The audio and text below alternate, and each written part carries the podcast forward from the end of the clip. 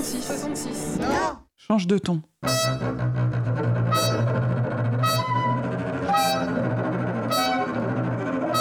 Je prends le ton que je veux. Le mauvais ton. À fleur de Au ton. ton principal. Au fil. Au fil. Donnez le ton.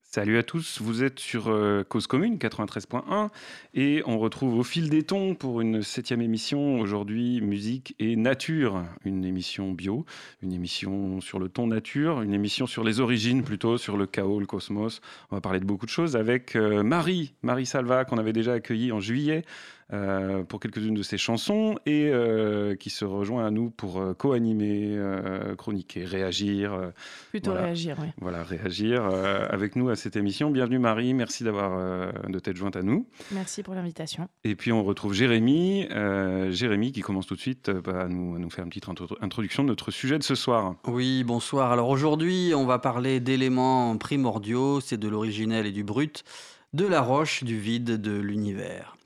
Les différents extraits illustrent cette tentative de retour aux sources. Ils vont nous déranger peut-être, mais aussi nous injecter une bonne dose de primitif dans l'esprit et les oreilles. La création, les éléments, c'est d'abord du chaos. Et je tenterai pour ma part d'y voir un peu plus clair en explorant les mythes. Donc ce soir encore un peu de Grèce antique. Je pense que les auditeurs commencent à s'habituer à nos références euh, Euh, Récurrente, hellènes, hellénistiques, encore mieux. euh, voire archaïques. Et puis on ira aussi en barbarie, dans des musiques près du corps, pleines de force tellurique, avec leur part de totem et de sacrifice. Car oui, où la nature emmène les compositeurs, les compositeurs et les musiciens. C'est une source d'inspiration, évidemment, c'est un modèle. Comment ça marche, tout ça? Euh, beaucoup de compositeurs et, d'écrivains aussi, on en verra plusieurs ce soir, euh, se sont servis de la, nature comme source d'inspiration, soit de manière, euh, en l'intégrant dans leur, discours, de manière concrète ou mélangée, grâce aux nouvelles techniques, par exemple, d'enregistrement.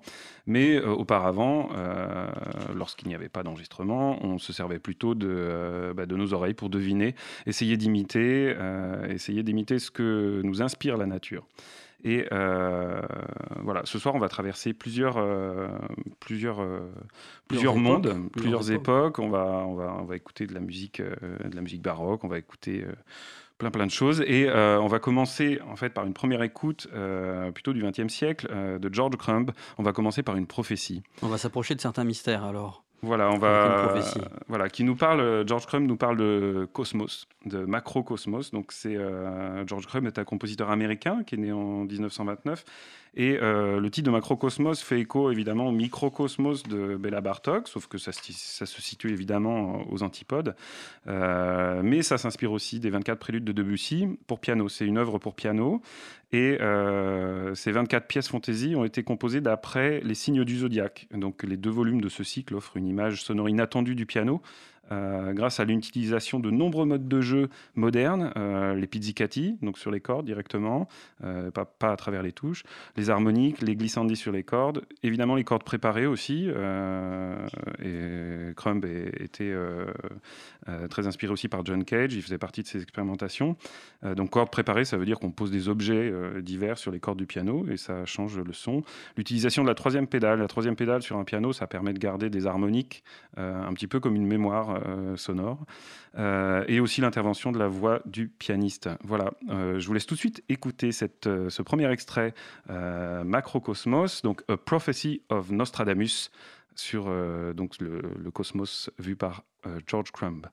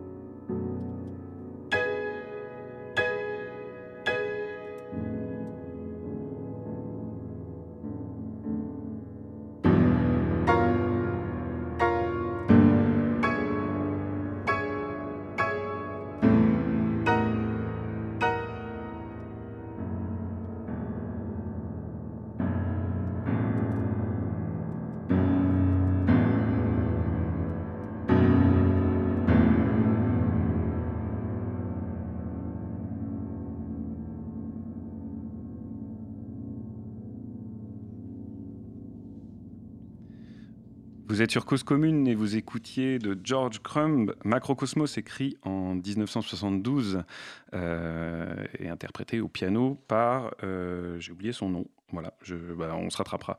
Euh, un petit jingle peut-être pour rappeler qu'on est sur Cause Commune 93.1. Cause Commune, cause-commune.fm. Voilà, et euh, donc euh, c'est Jérémy qui va nous, nous parler maintenant du chaos. Qu'est-ce que, qu'est-ce que ça Avant, j'avais une petite remarque, peut-être ah. on, aurait pu parler de cette pièce de Crum quand même. Oui, bien sûr. Euh, parce que cette pièce de Crum qui s'appelle quand même une prophétie de Nostradamus en rapport avec le signe du bélier. Alors qu'il a mis ça entre parenthèses, Aries, en bélier en latin. Et donc, ce qui est intéressant avec cette partition, c'est que c'est une partition graphique. Et en fait, elle est écrite sous forme de cercle.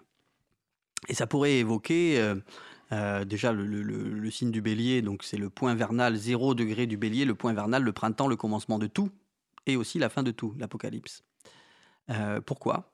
Parce que dans, une autre dans une autre émission où on parlait d'ésotérisme, on s'était intéressé aussi à l'astrologie. Je ne sais pas si vous vous en souvenez.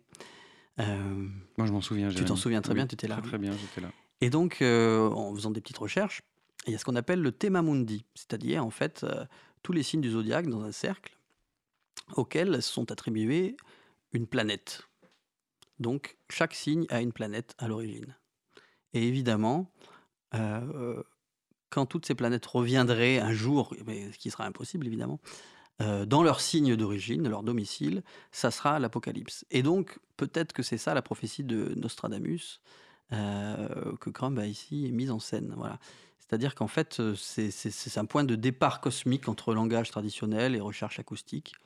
Ça nous apparaît comme un mystère, sans qu'aucune clé ne soit livrée, à part peut-être ce thème mundi, encore c'est moi qui, qui fais une supposition. Hein. Et cette partition graphique témoignerait d'un cryptage par lequel les sons nous parlent sans qu'on puisse l'interpréter. Mais en tout cas, on est déjà dans l'infiniment grand. C'est une bonne manière de, commencer la nature. Je ne sais pas ce que tu en penses, Marie. Oui, bien sûr. Et ça pose tout de suite euh, la question de la densité, je trouvais, ben, de l'espace de résonance, quoi. Avec euh, l'utilisation euh, du piano. Alors, du coup, c'est peut-être de l'anthropomorphisme, mais on, donc on, s'imagine l'humain face au grand, enfin au grand tout. Il y a quelque chose en plus de très très historique, primitif dans cette, complètement. ces accords extrêmement massifs. Ouais magnifique. Moi, je trouve ça très puissant, vraiment très euh, du dedans et de, enfin dedans et extérieur aussi, quoi. Il y, a presque une dimension un peu, euh, comment dire, oui, effectivement, euh, prophétique. c'est très déclamatoire comme musique. Je sais pas. Oui, complètement, c'est saisissant. C'est pour ça aussi que tu as bah, choisi cet exemple. Bah, comme, en tout cas, comme c'est complètement saisissant, comme enfin, toute, toute cette manière effectivement d'attaquer le, piano, c'est effectivement incantatoire. Mm. Et cette idée d'incantation et d'immensité, mm. bah, je pense que c'est effectivement l'idée un peu principale de Macrocosme euh, voulu par George Crumb. En tout cas, oui, c'est bien représentatif ici. Et euh, maintenant qu'on est, est, dans l'infiniment grand, euh, on, peut, on a posé une espèce de toile de fond. Mmh, et on va pouvoir peut-être, du coup... Se déplacer dedans. Se déplacer dedans. Et, et on moi, jusqu'au détail. Exactement. Donc, moi, j'avais parlé du chaos au début, parce que là, on est dans la nature. Donc, si on revient aux sources donc de l'engendrement du monde, comment ça s'est fait. Moi, je voulais vous parler de, donc, du chaos euh, chez Hésiode, et ce qui va nous permettre de mieux comprendre peut-être, euh, enfin en tout cas d'avoir un éclairage sur les extraits euh, que nous allons entendre par la suite, notamment le, chaos de Jean, Jean Ferry Rebelle. Jean Ferry Rebelle, voilà, composé en 1737, c'est ça Exactement, voilà. Et, là aussi, la, création de Haydn, qui est vraiment un oratorio composé de lui à la toute fin euh, du XVIIIe siècle. Oui, et qui donne un aboutissement différent au chaos. Voilà, donc en tout cas, cette mise en scène du ne, chaos. Ne spoile pas la suite de l'émission, Jérémy. Oh bah, J'annonce un peu, je, je tiens nos auditeurs en, haleine. Qu'est-ce qui va se passer On va avoir envie de les entendre tout de suite. Et, alors, revenons tout de suite aux sources, parce qu'on va parler du chaos, donc premier élément de la nature ou pas. Alors, donc euh, moi j'ai relu un tout petit peu la, théogonie euh, d'Hésiode. Donc c'est un, une sorte de, de, poème composé en Grèce au 8e siècle avant notre ère donc vraiment de la période archaïque, et qui décrit la naissance des dieux, hein, théogonie, euh, voilà, c'est ça. Théo, les dieux, gonie, bon, la naissance. Donc la naissance des dieux et ainsi du monde. Et en fait, on se rend compte que chez Hésiode, des dieux primordiaux, il y en a trois. Chaos, Gaïa, la terre, et Eros, l'amour. Mais alors, qui est Chaos Est-ce que c'est un, désordre à, opposer au cosmos? Eh bien, pas tout à fait. chaos, c'est l'abîme béant ou la béance. Et Jean-Pierre Vernant, qui est un célèbre spécialiste des mythes et de la pensée grecque, nous éclaire à ce sujet dans la préface de la Théogonie, qu'on peut trouver d'ailleurs chez Rivage Poche et que je vous conseille. Donc je cite Vernant. La béance, qui naît avant toute chose, n'a pas de fond et de sommet.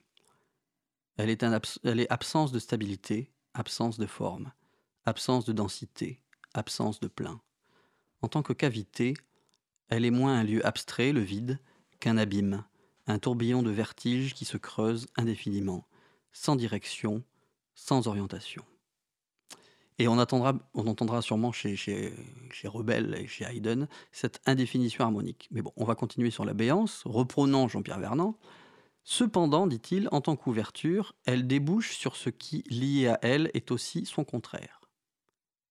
Gaïa, donc. Gaïa, la Terre. La Terre qui est une base solide, la mer qui va enfanter tout ce qui existe. Et ce qui est intéressant, c'est que les deux coexistent, le chaos et la Terre, sans engendrer rien de commun.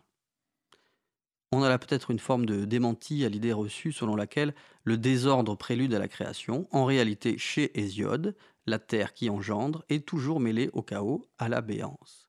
Alors Vernant continue, je cite, Ces deux puissances sont liées non seulement comme les deux aspects successifs d'un seul et même procès de Genèse, mais parce que le rapport de tension qui les oppose et les unit à l'origine ne cesse jamais de les tenir attachées l'une à l'autre. Alors là, moi je trouve ça intéressant, parce que dans la tentative des, créateurs de retrouver euh, l'originel, hein, comme on a pu entendre peut-être euh, avec Crumble, hein, et qu'on va entendre ensuite, donc la forme et l'engendrement cohabiteraient en fait avec le chaos. Oui, il y a une simultanéité. Si, on, voilà, si on s'en tient à ce mythe-là. Voilà. Donc l'opposition chaos-terre, par cette lecture, serait inhérente et inséparable du mythe d'origine de la naissance, lequel ajoute un éros primordial, éros l'amour, hein, qui fait que Chaos et Gaïa ne s'unissent pas sexuellement comme le ciel et la terre, mais ont des descendants séparés. Par Chaos va engendrer Ereb, l'obscur, et Nyx, la nuit noire. Et ils sont conduits, je cite, à produire à partir d'eux-mêmes quelque chose d'autre, qui, tout en les prolongeant, se pose en face d'eux à la fois leur reflet et leur contraire. Leur reflet et leur contraire. Alors, est-ce que ce double mouvement pose d'emblée la dialectique béance, éther, vide et incarnation dans l'acte même de créer? Et Eros en serait-il le, troisième terme? Autrement dit, c'est peut-être la triade vide, béance, terre et amour comme éléments primordiaux qui nous renvoient à notre désir d'origine. Le fait de ne pouvoir les séparer explique peut-être pourquoi il nous est impossible de nous représenter le chaos sans avoir, recours à la forme, Gaïa, à travers un processus de création, donc l'amour. Et peut-être qu'on pourra en reparler, notamment avec les extraits de, Stravinsky. Euh, euh, dans son rapport lui-même au, primitif. Et enfin, je voulais finir donc sur le, cosmos, qu'on oppose habituellement au, chaos. Et bien là, en fait, le cosmos, c'est le monde qui est parfait, qui est clos, et qui est représenté par l'accouplement sans fin de Gaïa, la Terre, et Uranos, le ciel, qu'elle-même aura engendré. Et si on se rappelle bien, c'est Chronos, donc le temps, le dieu du temps, hein, donc qui est leur fils, qui les séparera en castrant son père. C'est une espèce de mode de l'époque. Hein, Dès lors, le monde actuel, qui est divisé en espaces distincts, haut et bas, peut naître de cette séparation. Donc, pour que nous, on existe, pour qu'on reproduise le monde à travers la création, il y a ce geste de déchirure. Rien ne naît sans sacrifier une union parfaite, une indistinction rassurante. Pour exister, il faut trancher. Il y a là peut-être une violence du geste créateur qui nous rappelle celle d'Eros également, l'amour, qui, euh, selon Hésiode, euh, et l'amour qui ont les membres. Mais bon, on va revenir aux, extraits de ce soir à la lumière euh, des iodes. Alors, il y a bien sûr plein de lectures possibles hein, euh, de ces œuvres, mais enfin, on va entendre le, chaos de Rebelle, et plus tard celui de, Haydn, qui, selon moi, je vous donne peut-être mon interprétation d'abord, ma vision des choses. Vas-y. Parce que j'ai envie d'influencer le public ce soir. Mm. Donc, selon moi, ils échouent à faire advenir autre chose que leur part imitative. On notera quand même comment la, dissonance permet de jouer ce rôle figuratif au XVIIIe siècle. Ça renvoie à des sons inorganisés qui tenteraient eux-mêmes de figurer une antériorité absolue, hein, c'est celle du chaos. On peut noter qu'en évoquant cet univers indistinct, ils reproduisent le geste de Chronos, le temps, c'est quand même important en musique, parce que le geste d'organisation de l'espace et du temps, il est issu non pas de l'ordre, comme on l'a vu dans le mythe, mais d'un trait séparateur qui va ici répartir les sons selon l'harmonie de l'époque. et elle est peut-être là, euh, la vraie violence. Alors si on écoutait euh, Oui, avant, avant ça, je voudrais rappeler aux, aux auditeurs qu'ils peuvent euh, réagir et poser Ah des oui. questions. Peut-être, euh, tu, nous dis des choses euh, très intéressantes et très profondes. c'est surtout Jean-Pierre euh, Vernant qui a écrit et, tout ça. euh, voilà. Et si, si des, si des auditeurs euh, sont, sont motivés pour, euh, pour poser des questions, peut-être apporter leur, leur lumière aussi sur ces sujets, il y a un numéro de téléphone de cause commune 09 50 39 67 59. Voilà, vous, n'hésitez pas à appeler. Euh, on sera très heureux de, de vous répondre ou d'essayer de vous répondre. Il y a aussi le chat sur lequel vous pouvez réagir en direct. En direct, exactement. Et donc on va passer, tu nous disais, hein, donc on- tu nous as annoncé le chaos de Rebelle. Rebelle, c'est Jean-Ferry Rebelle, effectivement. Mhm. Euh, donc un compositeur français, violoniste, euh, qui était un étudiant de Jean-Baptiste Lully, qui est sans doute plus connu euh, de cette époque. C'était le donc Rebelle était le premier violon euh, de l'Académie royale de musique, qui était quand même le- le- le- le- le- l'orchestre le, plus prestigieux. C'est c'est ce qui a donné naissance à l'opéra, euh, l'opéra de Paris. Euh, et c'était, il est devenu maître de musique de Louis Voilà, donc euh, un personnage très important. Euh, c'est lui qui a fondé les 24 violons du roi, qui a été une, une phalange euh, qui, a, toujours, qui, est, qui est- toujours très très Connu. Très connu aujourd'hui. Et euh, donc Jean-Ferry Rebelle euh, a composé plusieurs. euh, alors évidemment, étant français, il a, il a- il a composé plusieurs pièces de, de caractères, notamment les, les caractères de la danse. Euh, les Français adoraient danser, donc euh, voilà, ce sont des suites.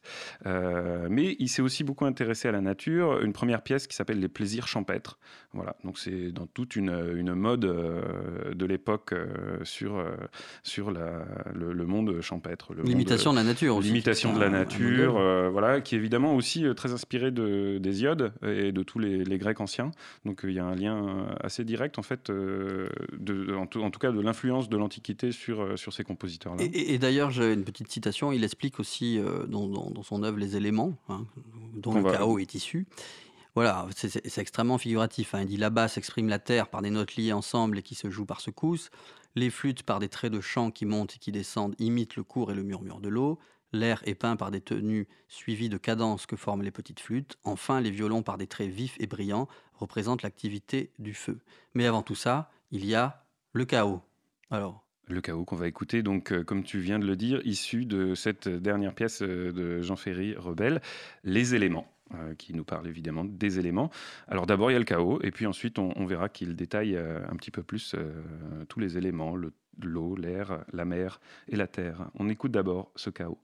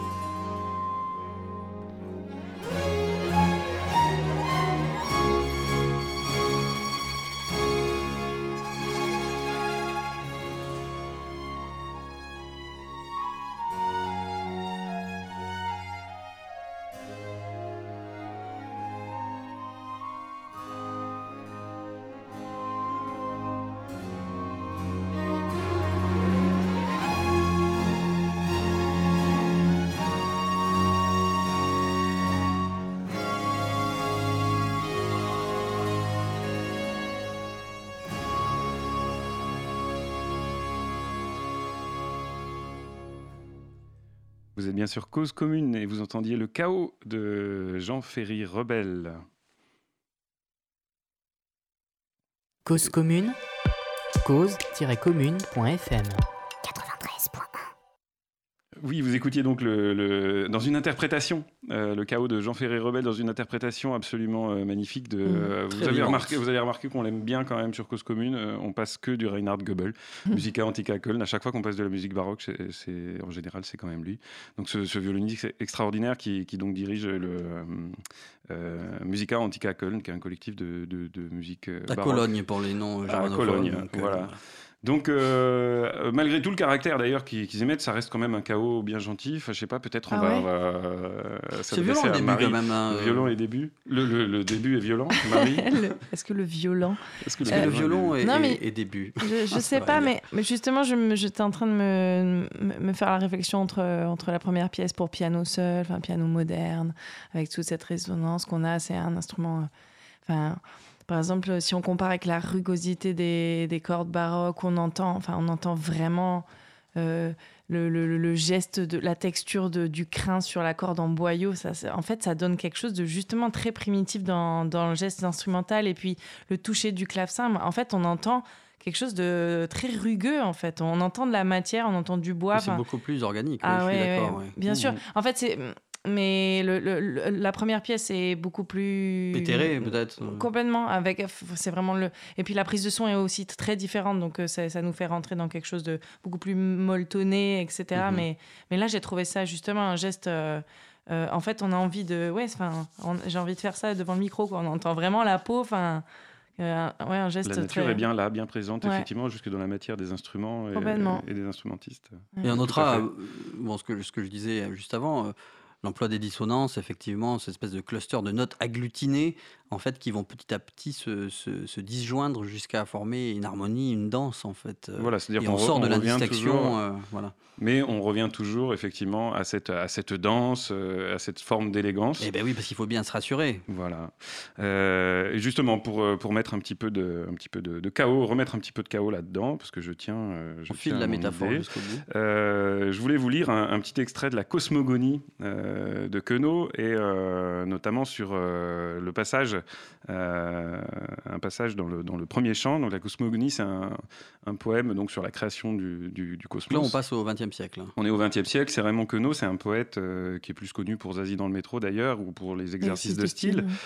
Euh, mais euh, ce poème-là, j'ai toujours trouvé euh, fantastique et euh, je trouve que dans le euh, dans l'idée de la, de la création et pour introduire notre notre prochain extrait justement que j'ai que j'ai subrepticement glissé entre euh, le chaos de Rebelle et et Haydn que, que vous attendez tous. euh, voilà, je voulais simplement vous lire.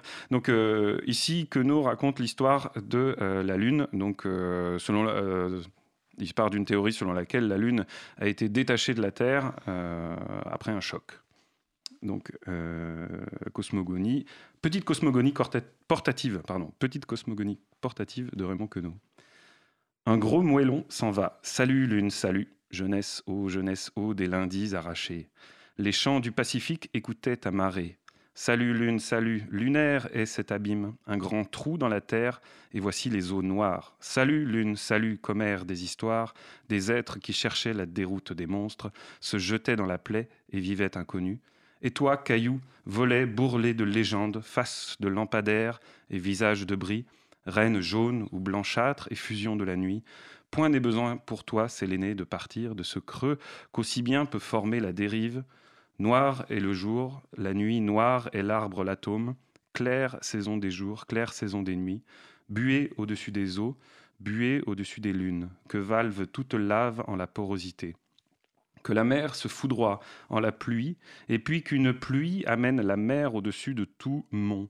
La terre est revenue avec ce profil blé et ce nez avachi qu'emporta satellite, le lourd support cratère où gèle tout espace, cette érotique acné qui module la face des mâles ingénus des premières espèces, et la terre plissait le sédiment des mers, bourgeonnait, soupirait, haletait, ahanait, boutonnait, pleurnichait, ahanait, haletait, germinait, haletait, ahanait, grommelait, drageonnait, ahanait, haletait, grognonnait, pustulait, boursouflait, suppurait, purulait, volcan de tout anus, lave de ce sphincter, la terre avait conchié l'espace hyménoderme, la terre se voyait jeunesse en ses volumes, hyper leurs quatre trucs éclatements burlesques, atomes insuffisants, atomes gigantesques. Et je voudrais tout de suite euh, qu'on écoute euh, l'adoration de la terre euh, du Sacre du printemps de Stravinsky, qui est le seul passage dans le Sacre du printemps où on ne parle pas d'êtres humains, et c'est simplement la terre, la terre qui tourne, qui tourne, qui tourne, et peut-être on peut imaginer la lune qui se détache à ce moment-là. puis se laisser guider par la musique de Queneau qu'on vient d'entendre, qui est assez extraordinaire.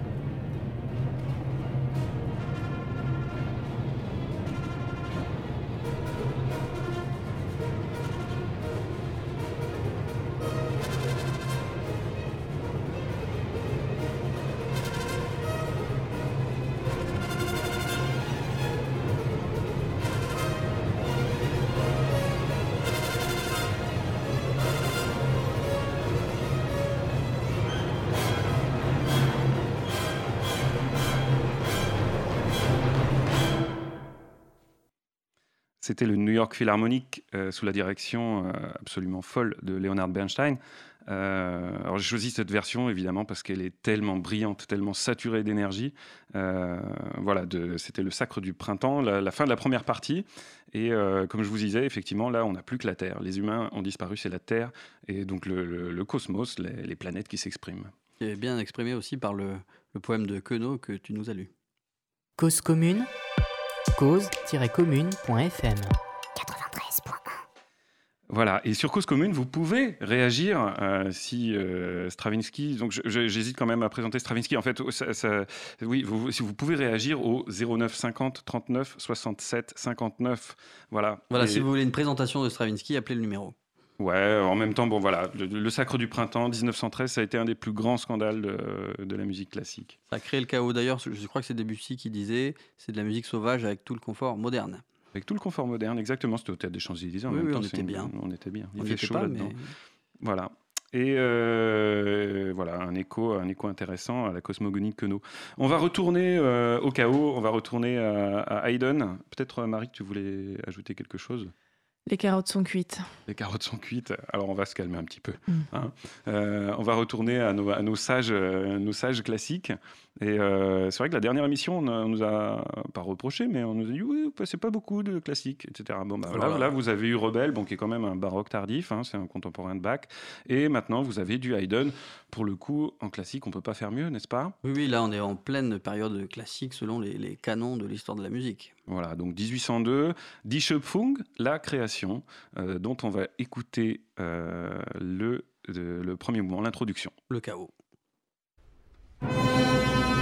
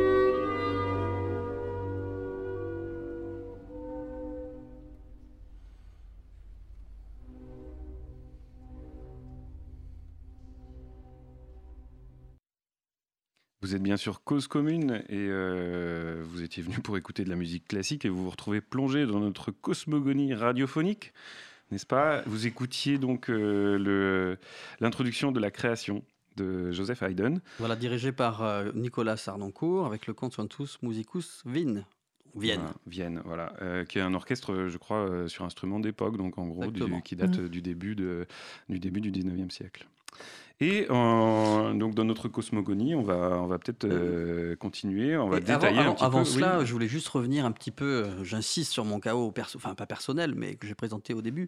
Et, cette première note quand même de la création, le Do là, mhm. qui, est une espèce de vide et de plein, c'est un Do... Euh, où il y a vraiment une seule note en fait, où on ne sait pas où elle va, c'est une sorte de potentialité pure et ça, ça me fait penser à, à ce que disait Jean-Pierre Vernant sur la, sur la béance, qui disait que c'est une espèce d'abîme, un tourbillon de vertige qui se creuse indéfiniment, sans direction et sans orientation. Et c'est vraiment l'impression, moi, que j'ai eue avec cette première note de la création de Haydn. Effectivement, d'indécision euh, mm. euh, complète. Euh, et, on voit que la, musique voyage avec tous ces chromatismes. Les chromatismes, c'est des notes très rapprochées, par demi-ton. Le, langage voyage par demi-ton. Et avant de se décider, il y a cette indécision à chaque fois dans. il n'y a pas encore de, de, polarité complètement. voilà, tous les, instruments, tous les instruments cherchent une direction. Une fois, c'est la clarinette, une fois, c'est le hautbois, ça va être les bassons qui proposent comme ça des pistes qui sont pas forcément reprises ou comme on les attendrait. Et euh, c'est en ça la, modernité de ce classique euh, Joseph Haydn, euh, je trouve extraordinaire. Dans, dans l'harmonie de, de l'époque, évidemment. Oui, et je voudrais juste dire un tout petit truc sur aussi, enfin, ces éléments rhétoriques et vraiment l'art du discours Haydn. Pour moi, on, on, est dans une organisation du chaos quand même là. J'entends quelque chose de. Ah oui, mais je suis bien, je suis, je suis bien d'accord. Plus organisé et enfin. On revient toujours à une organisation, effectivement. C'est ce que j'essayais je, de dire en fait euh, au tout début, en reprenant voilà la, théorie d'Hésiode, le chaos chez Hésiode. C'est-à-dire qu'en fait, on ne peut pas représenter le, chaos en tant que tel parce qu'il est toujours lié à la forme, Gaïa, la Terre, hein, et que c'est à travers le processus de création qu'on va pouvoir euh, euh, peut-être le rendre audible ou le rendre audible ou le, ou le figurer. Donc il n'y a pas de, chaos à l'état pur, proprement dit. C'est impossible, ce sera la fin du monde. on n'a pas envie que ça arrive, même si peut-être. Mais l'époque classique étant vraiment dans, une, un souci de la forme permanent, c'est vrai que peut-être c'est peut-être que le chaos est à entendre euh, autre part que dans la forme dans cette musique-là, quoi. Oui, oui, en tout cas, il reste euh, peut-être dans, dans, les possibilités. Mm. Je pense dans, dans les possibilités, c'est-à-dire que si on, si on choisit d'arrêter certains moments de cette musique, euh, je disais tout à l'heure à l'écoute, euh, là on pourrait, on pourrait trouver un passage similaire dans, euh, je sais pas, des leaders de Malheur ou des, ou... mais bon voilà, ça revient vers effectivement une cohérence classique. mais si on, si on, si tout d'un coup on stoppe l'écoute à, certains endroits, je pense qu'il y a plein d'endroits où on pourrait rester dans l'indécidable un peu. Mm. Voilà. On va revenir, enfin, on va plonger maintenant, sortir un peu du chaos et justement arriver à des choses un petit peu plus précises et euh, notamment bah, les éléments. Que sont ces éléments? Et euh, tu parlais de figuration tout à l'heure, Jérémy. Euh, la figuration, donc c'est un, un, mode d'expression en musique qui, qui cherche effectivement à, à, reproduire, à imiter un élément ici naturel avec des moyens musicaux. On va voir plusieurs propositions, donc assez courtes. Hein, euh, à chaque fois. Et euh, on va commencer tout de suite par euh, Jean-Ferry Rebel, donc dans les éléments, dont on a entendu le chaos tout à l'heure. Ensuite, il détaille effectivement les éléments. On va commencer avec l'air, et je vous laisse deviner avec quel instrument l'air va être, va être représenté, peut-être. On l'avait dit au début, hein, mais nos auditeurs suivent. Voilà. Appelez, appelez, appelez. Appelez, attendez, alors le numéro 09 09 50 39 67 59. Voilà, vous Appelez avez en direct et on sera ravi de vous répondre et de discuter avec vous. Et vous avez euh, donc une minute pour reconnaître les instruments euh, qui sont mis à l'honneur dans l'air ramage euh, de Jean-Ferry Rebel.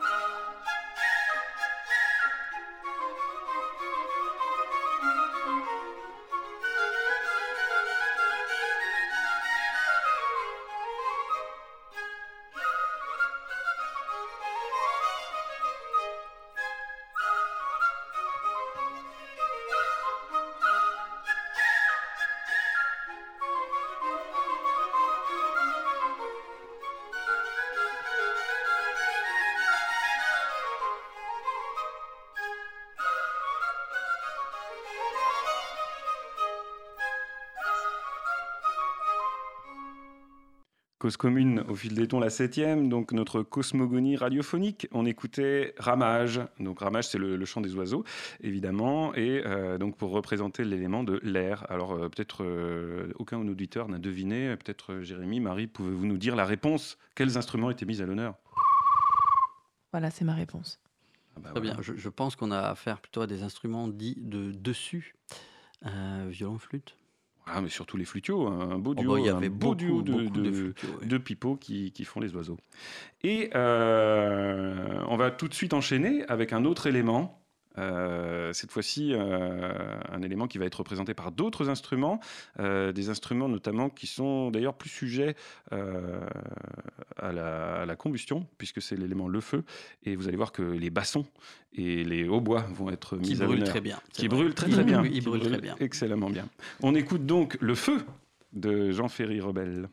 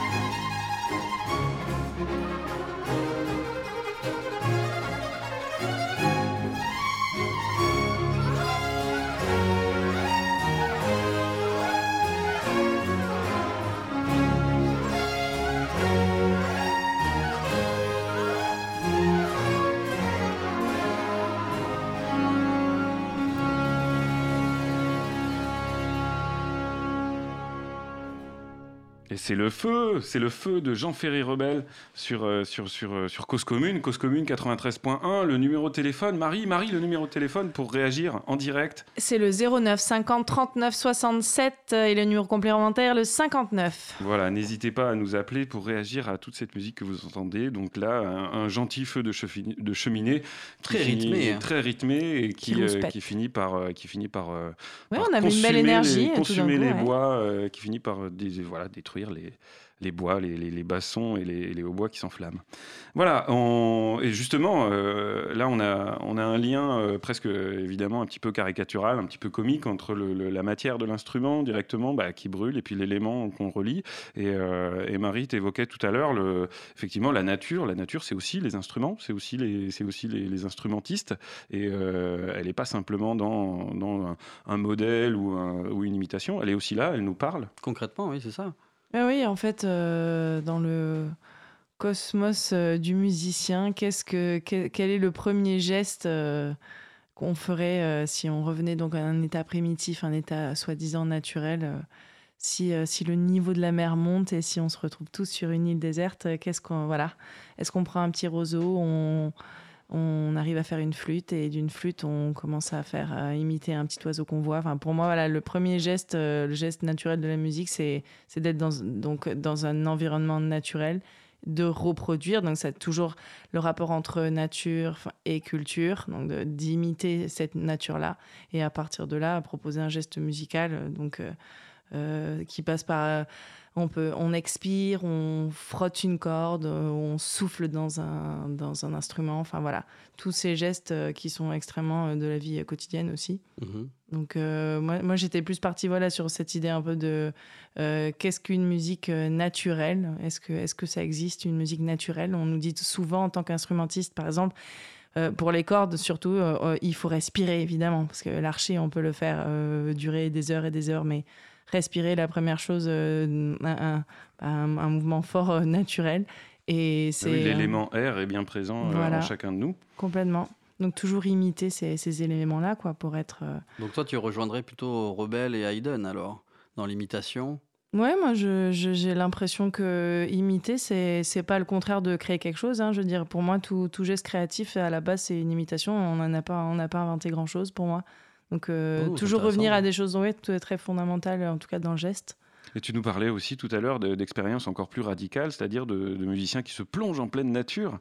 Oui, je pensais, aussi, quand on a euh, parlé du, ouais, de, de- du sujet de l'émission, je pensais à Hermeto Pasquale et, euh, et ses musiques de lagon, ou voilà, ou avec euh, ses conques marines. euh, il, il est avec tous ses musiciens et ils se mettent au milieu de, de- de la forêt brésilienne euh, pour essayer de retrouver euh, euh, une, euh, une musique, ou de la retrouver ou la, la, enfin, la recréer, voilà. Euh, en, en se baignant nu euh, en se baignant nu dans avec. un lac sous la cascade tropicale. Exactement. Ce qui est un très beau projet, je- j'avoue. Voilà, Ouais. et, qui est, et qui est effectivement souvent repris et mis en valeur, je trouve, dans, dans beaucoup de festivals d'ailleurs en France, où on cherche euh, effectivement à faire de la musique en forêt, euh, En randonnée, euh, en ouais. randonnée, euh, en voilà, randonnion. d'exploiter en tout cas le, le- le contexte naturel ouais. euh, pour, pour l'intégrer. Et peut-être euh, qu'on en a d'autant plus besoin que, que nous, euh, musiciens, euh, on, est, de- on est un peu obligés, euh, de par nos métiers, d'habiter dans des zones très denses, des zones très urbaines. tout- Effectivement. Ne serait-ce que pour avoir du travail. Et que c'est beaucoup plus difficile de s'isoler en campagne et de retrouver ce lien organique avec la nature et qui, qui effectivement nous manque et qui nous donne peut-être envie un jour de, de nous plonger nus dans un lac Mm. pour faire de la musique avec de l'eau. Enfin, c'est ce que tu disais. Voilà. Bien sûr. Bien. Donc, euh, bah, suivons ces festivals qui nous proposent ces, ces nouveaux projets. Et euh, j'en profite pour, euh, pour, pour, pour introduire justement le, le prochain compositeur avec lequel on va travailler. Ça, ça tombe très très bien puisque c'est un compositeur donc, du XXe siècle qui s'appelle Luc Ferrari et qui lui, je vous parlais en début d'émission des techniques d'enregistrement. Pardon, qui lui euh, travaille vraiment avec, euh, avec, son, avec son micro, c'est-à-dire que c'est un, un homme qui va, qui va chercher des sons dans la nature. Alors, la nature, euh, au sens très large, ça peut, ça peut être des villes, ça peut être euh, une place de village, etc. Et euh, évidemment, d'autres, euh, endroits. Et en fait, il a fait comme ça des collections immenses de sons et qu'un jour, il a décidé de, de mettre en forme. Donc, il a appelé ça les anecdotiques. Euh, donc, il a un peu inventé euh, ce concept de musique anecdotique. Donc, on est vraiment dans, un environnement euh, qui, qui était un petit peu utilisé avec dérision pour désigner sa composition qui s'appelle Hétérozygote en 1963. Et il dit que ces, anecdotiques sont composées de trois plans. Donc, je pense que c'est un, petit guide d'écoute pour ceux qui, qui veulent suivre ce qui va se passer dans les prochaines minutes. Donc, le premier plan, c'est, je le cite, en gros, j'enregistrais ce qui m'intéressait au cours de voyages. Donc, c'est des séquences portraits. Euh, lui parle de devinettes acoustiques, c'est-à-dire il est quelque part, il enregistre ce qui se passe et il garde ça.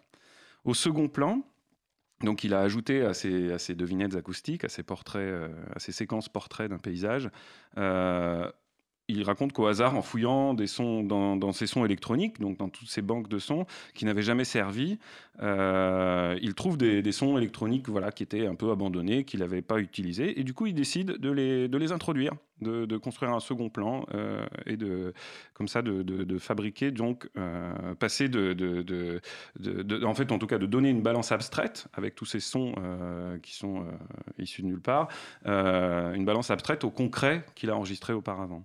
Et un troisième plan, c'était un autre projet, pareil qu'il avait apparemment abandonné en, route, mais qui sont des qu'il avait appelé paroles de femmes. Donc c'était des, des discours, des conversations qu'il avait enregistrées.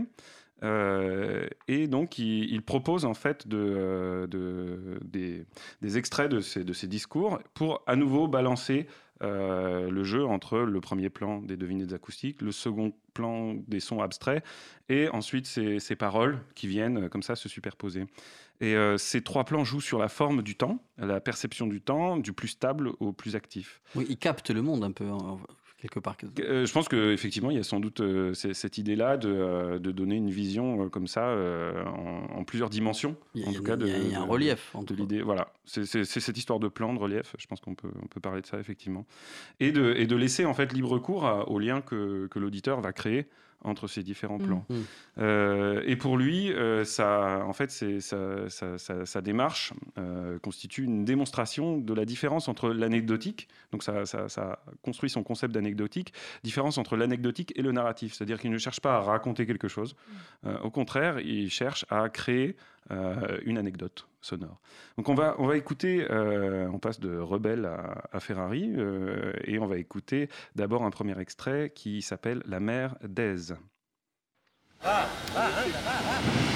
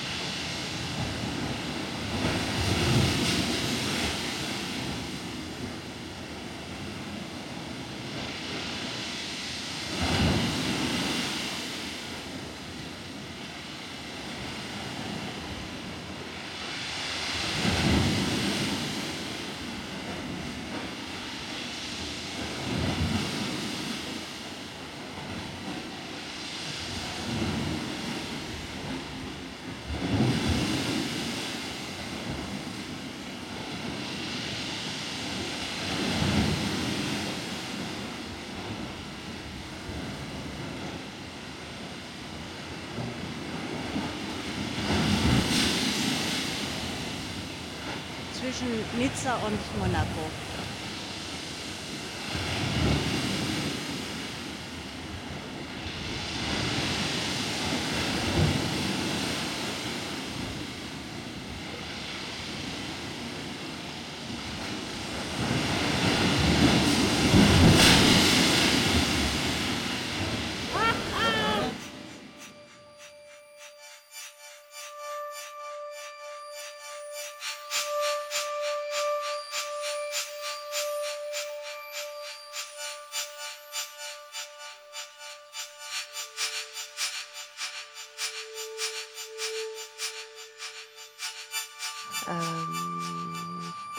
Ich möchte dies, ich brauche jenes.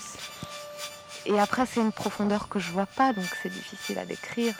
Il y a des moments où j'ai envie de ça, où j'ai besoin de ça. Das ist etwas, was mich erschüttert. C'est quelque chose qui me bouleverse, vraiment profondément. C'est la seule chose comme ça. Ganz tief. Et qu'il y a des moments où on a envie de ça, on a besoin de ça vraiment, vraiment, trop, tellement.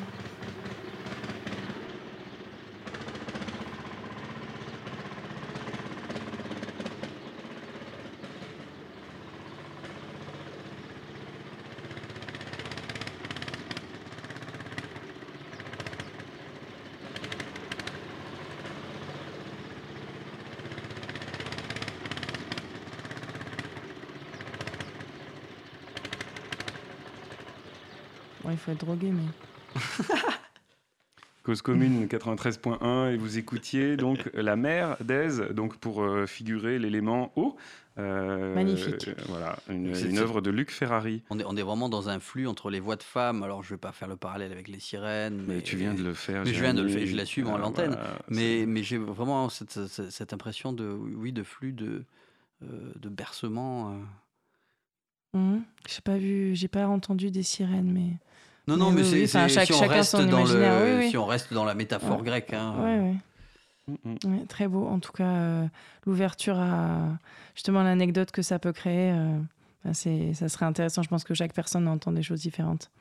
Oui, et je trouve que du coup, c'est la force de l'anecdotique, c'est que ça Ouais. raconte plus que du narratif en fait. Complètement. Euh, Ça permet des associations d'idées, euh, voilà, un peu infini. un peu comme les chants d'oiseaux peut-être.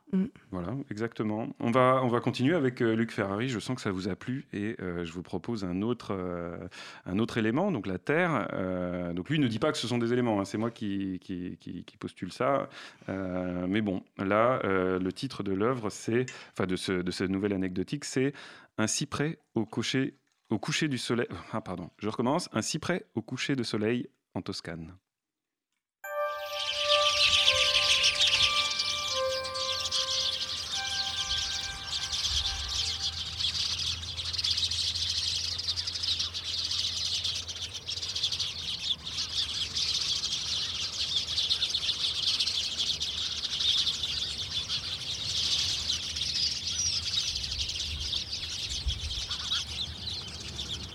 Zypressen in der Abenddämmerung.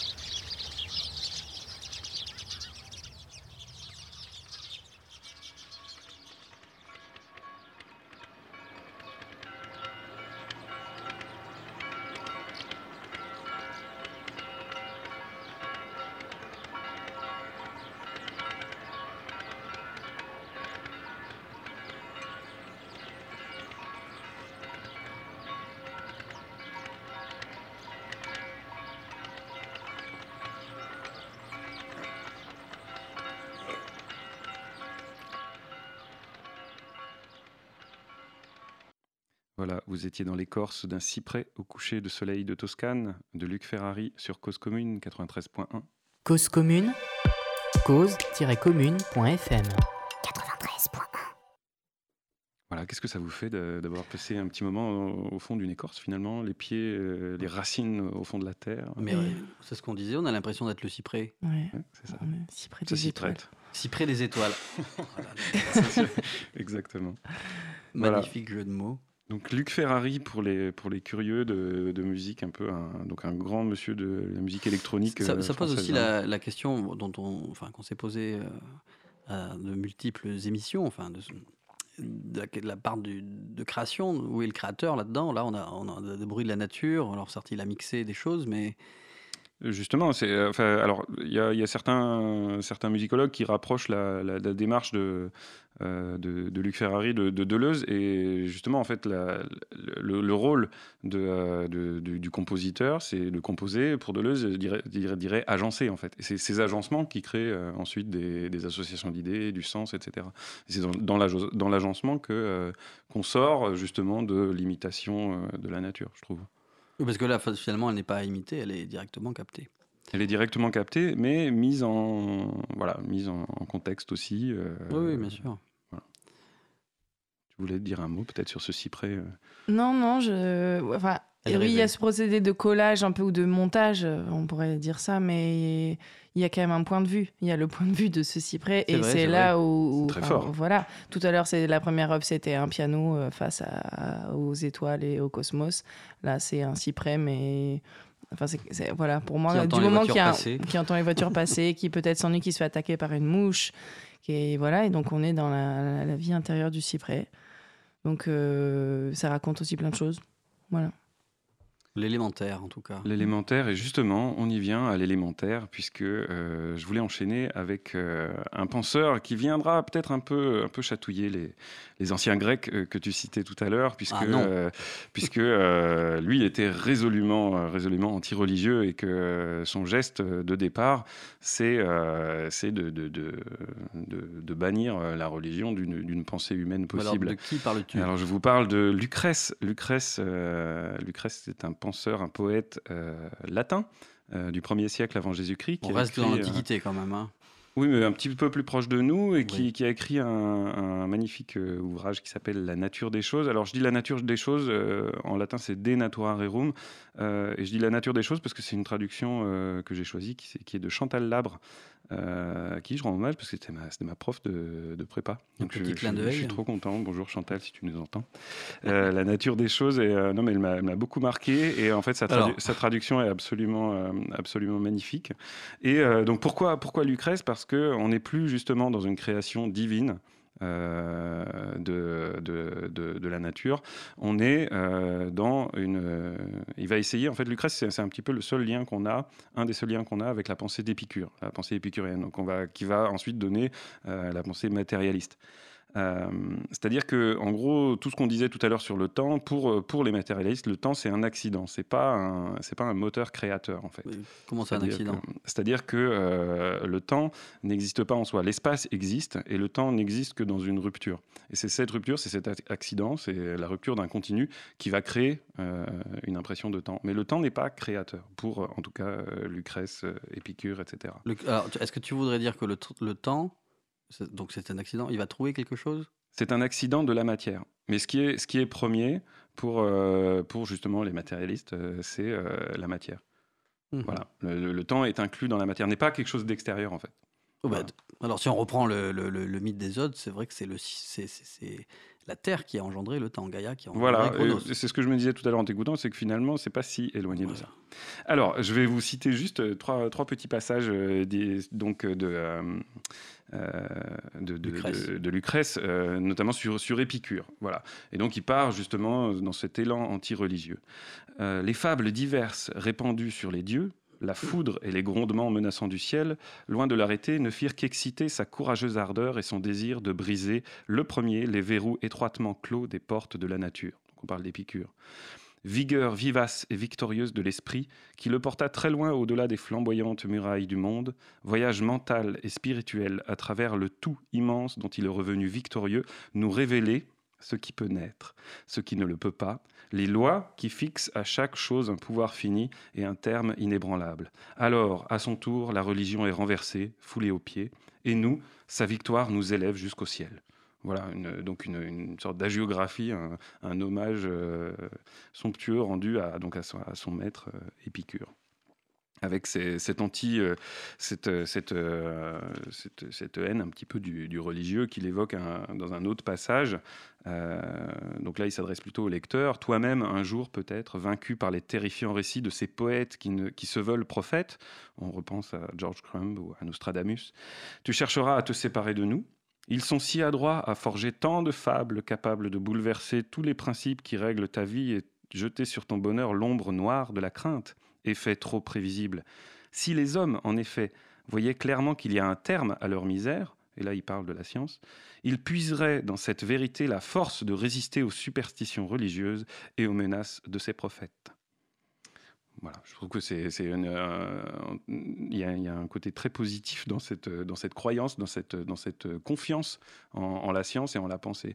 Et l'objet de ce, de ce poème, euh, De Natura Rerum, la nature des choses, ça va être justement sous la forme d'un poème, parce que euh, Lucrèce dit qu'il faut quand même du miel pour que les gens avalent le médicament qui fait un petit peu, un petit peu mal à la gorge. Euh, il faut mettre du miel, et lui, il va faire les vers les plus beaux possibles, donc en latin, pour, pour enrober toute cette pensée d'Épicure. Et, et, pour arriver à un des, un des, un des moments les plus importants qui va être euh, en fait l'hypothèse des atomes. donc je reviens à ton idée tout à l'heure, euh, Jérémy, l'élémentaire. On est parti euh, des éléments un peu plus généraux, et là on arrive. Qu'est-ce qui, qu'est-ce qui, qu'est-ce qui est la cause commune de ces éléments?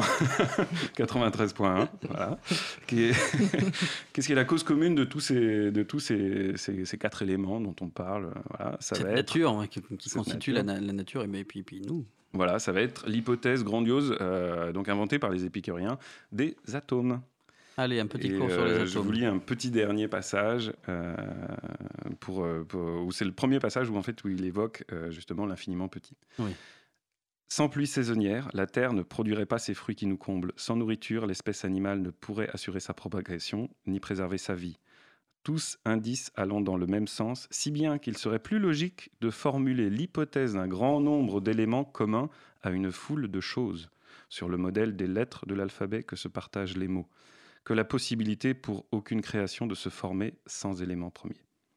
Voilà, donc c'est la, première euh, occurrence un peu de, euh, l'idée des atomes, des éléments premiers, qui vont former toute la, euh, toute la matière ensuite.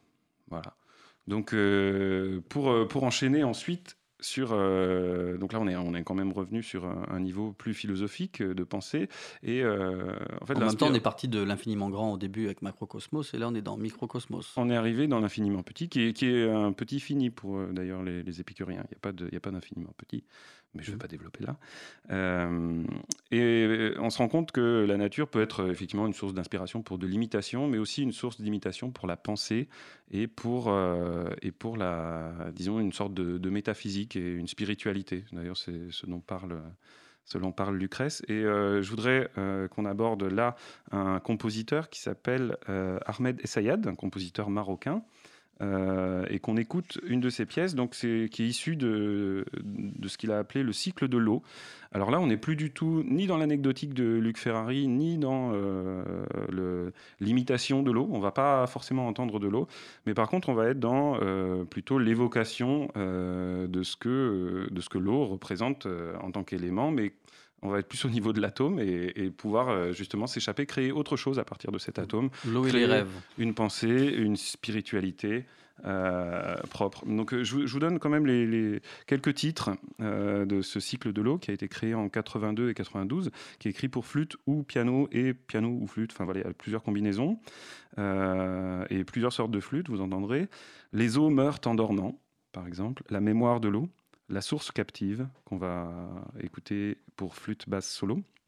Et euh, je voudrais juste, euh, avant, avant qu'on l'écoute, euh, faire un petit coucou à Claire Marchal, donc, qui, a participé, qui a participé à la préparation de cette émission, mais qui ne peut pas être là ce soir. Et c'est grâce à elle qu'on écoute cette magnifique musique.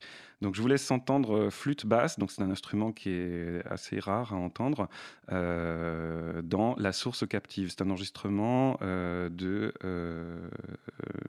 voilà, je, je, vous dirai tout à l'heure. La Source Captive de Ahmed Essayad. Thank you.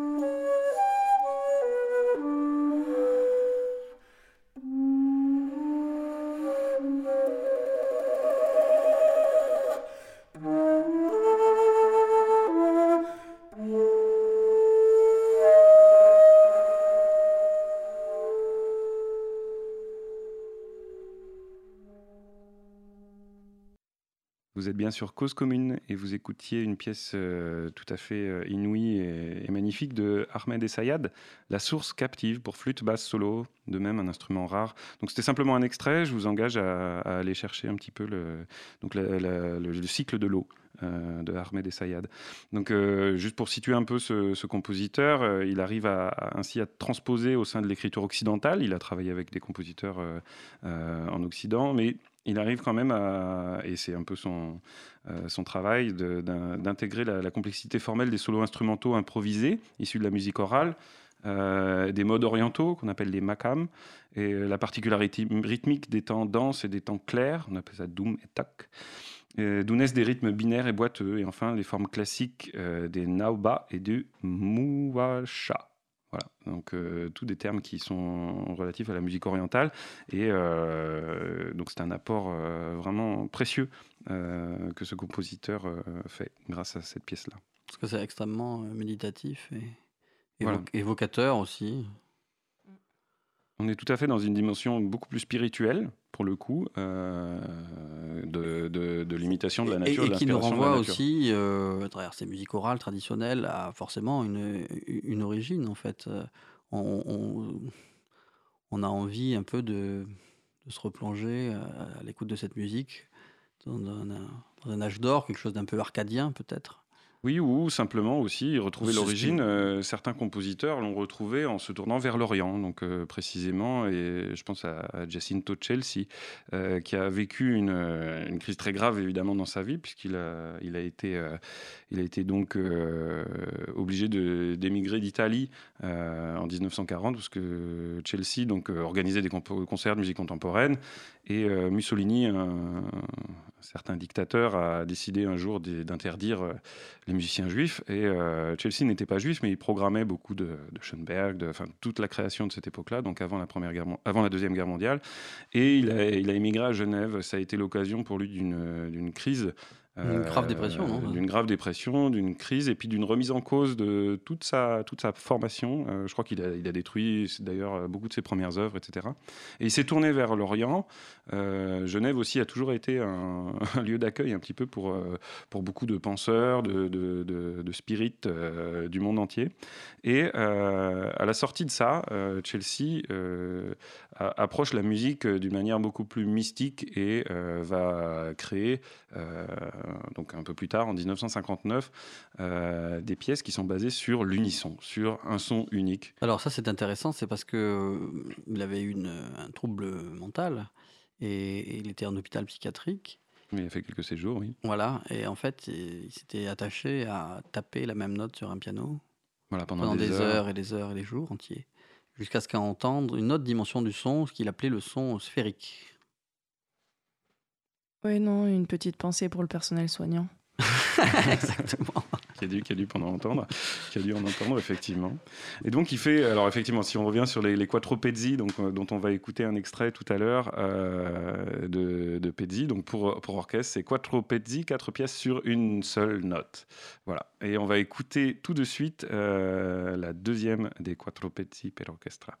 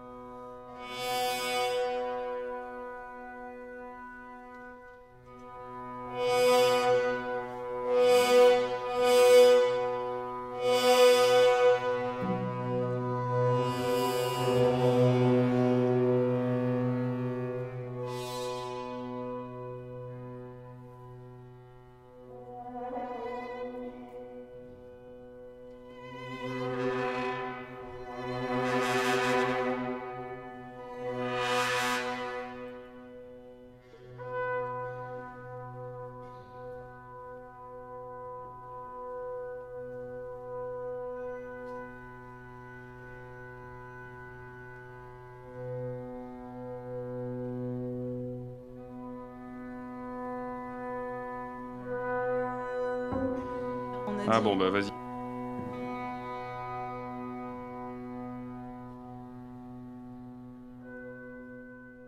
Cause commune 93.1, vous écoutiez donc euh, un extrait des Quattro Pezzi, la deuxième de, pour orchestre. Euh, voilà, tu avais un dernier, un dernier mot à nous dire, Jérémy? Non, on a l'impression d'entendre euh, le son comme matière primordiale. Et ce continuum, ce sentiment d'une fusion des éléments. Exactement. Et Malheur nous rejoint, Gustave Malheur. Gustave Malheur nous rejoint et nous indique la fin de cette émission. Je voudrais remercier Quentin à la technique, évidemment, pour son accompagnement. Jérémy, merci beaucoup pour, euh, pour, tout, pour tout ton travail. Et, merci, euh, à toi, merci à tous, merci à Quentin. Et, euh, et, Marie, merci encore d'être venue nous voir. donc on, espère que, que, tu seras, que tu seras contente de revenir nous, nous rendre visite. et tu voulais nous proposer une petite lecture qu'on va essayer d'allier à la troisième troisième symphonie de Gustave Mahler. On parle des montagnes et de la nature. Un poème cosmique de René Char, La Lettera Amorosa. Petit extrait. Euh, sur la musique de Mahler, ça peut, ça peut marcher, ça va, ça va, ça va laisser des anecdotes. Très tellurique. On le tente. À bientôt pour un prochain Au fil des tons. À bientôt à tous. Et bonne nuit. Je voudrais me glisser dans une forêt où les plantes se refermeraient et s'éteindraient derrière nous Forêt nombre de fois centenaire, mais elle reste à semer. C'est un chagrin d'avoir, dans sa courte vie, passé à côté du feu avec des mains de pêcheur d'éponge. Deux étincelles, les, aïeules, les aïeules du temps, raillent l'alto sans compassion.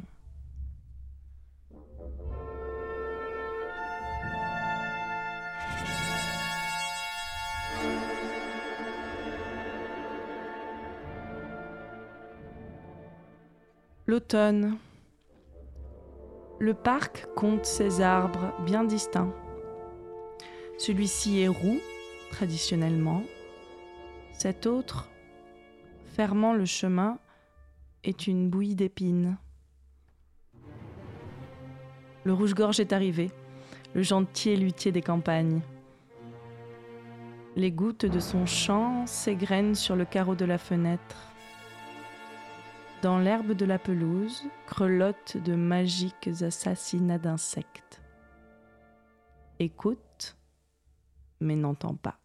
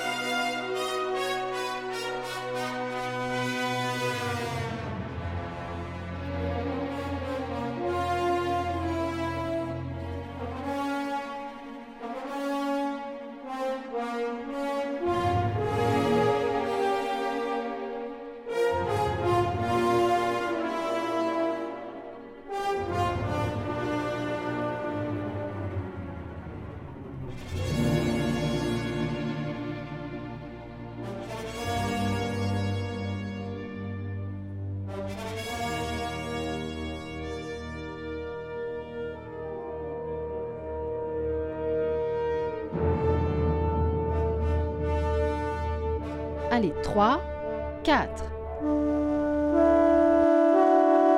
Fabécard.